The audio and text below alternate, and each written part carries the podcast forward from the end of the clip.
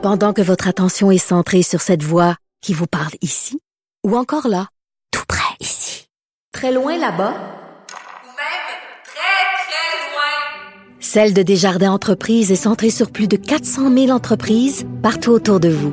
Depuis plus de 120 ans, nos équipes dédiées accompagnent les entrepreneurs d'ici à chaque étape pour qu'ils puissent rester centrés sur ce qui compte, la croissance de leur entreprise.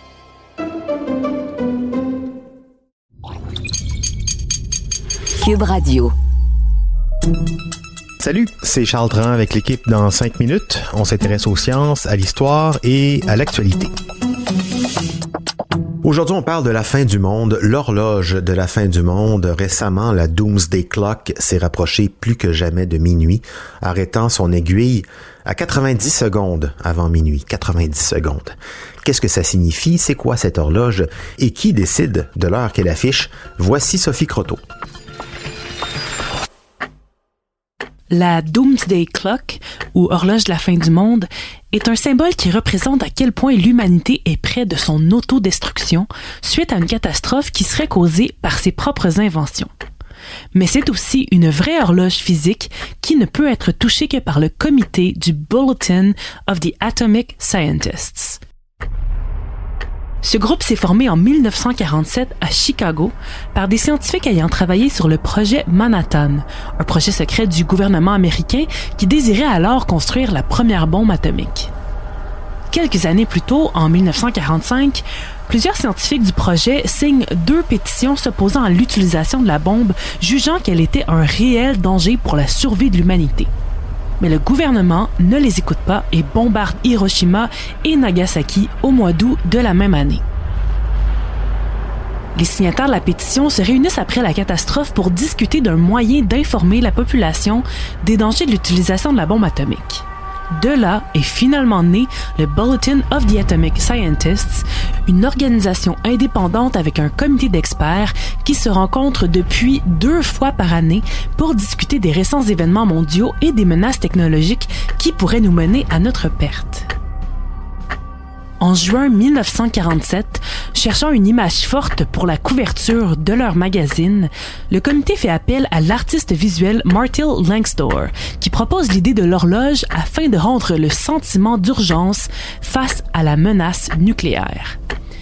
Elle est depuis devenue leur emblème et siège à l'Université de Chicago, ses aiguilles pointant à l'heure déterminée par le comité.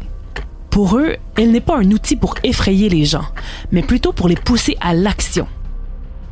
Le professeur et membre du comité Robert Rosner la compare au canari dans une mine qui nous alerte d'un danger imminent.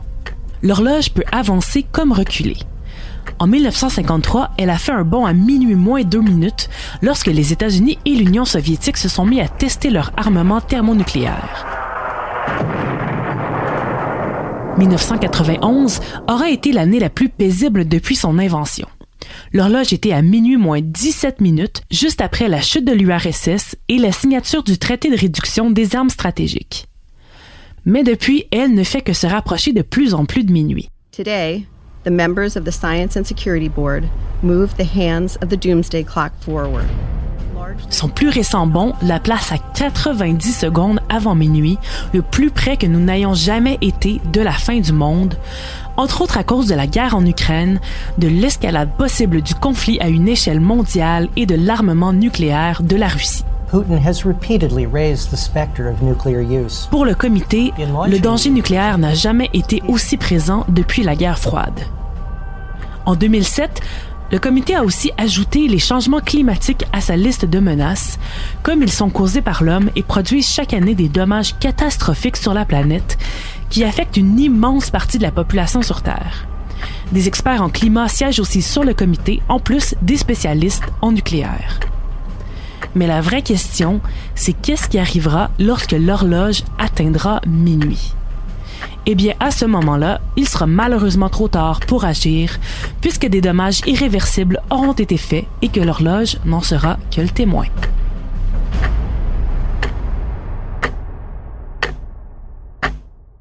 Ouais, je pense qu'en 1947, quand on est arrivé avec le concept de cette horloge euh, du Doomsday Clock dans le but de sensibiliser, je pense pas qu'on imaginait qu'on allait 70 ans et quelques plus tard la positionner à seulement quelques secondes de la fin du monde. 90 secondes, c'est rien. Ça laisse plus beaucoup de marge. Merci Sophie Croteau, c'était en 5 minutes.